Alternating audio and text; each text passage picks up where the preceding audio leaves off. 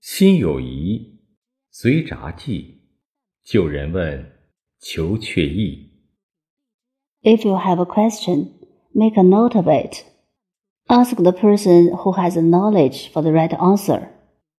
遇到困难、阻力、疑问，要记录下来。有机会就向良师益友请教，务必确认、证实、明白他的真意，落实解决。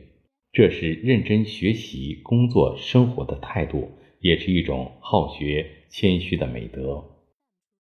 When we encounter difficulties, obstacles, and doubts, we should recall them, consult our mentors and friends whenever we have the opportunity. We must confirm, verify, and understand the true meaning and solve the problems. It is an attitude of studying, working, and living seriously and also a virtue of studiousness and modesty. 知之者不如好之者，好之者不如乐之者。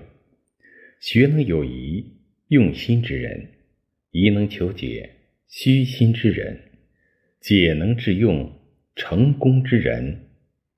People who know how to learn are not as good as those who love learning. People who love learning are not as good as those who enjoy learning.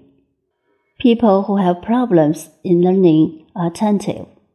People who can solve problems in learning are studious. People who can apply their learning are successful. 知识是学来的，也是问来的。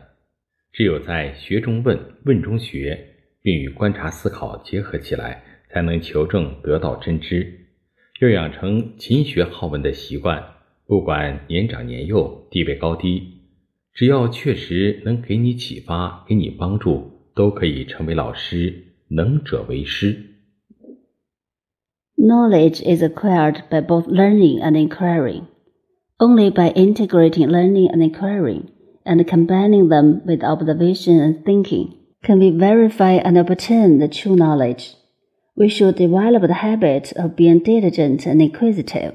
Those who can really inspire and help us can be our teacher, regardless of our age and position. 人生不能彩排，人生就是一场考试。我们每天都要面对各种考试，遇到困难、问题、疑惑等，要用谦卑的心态向良师友学习、求助，迎难而上。There is no rehearsal in life. Life is an exam. Every day, we have to face various exams, encounter difficulties, problems, doubts, etc., and learn from teachers and friends with humility. Ask them for help and overcome difficulties. 弟子规真言：百尺竿头立不难，一勤天下无难事。 precepts of Dizigui. It is not difficult to make great achievements as long as we work hard.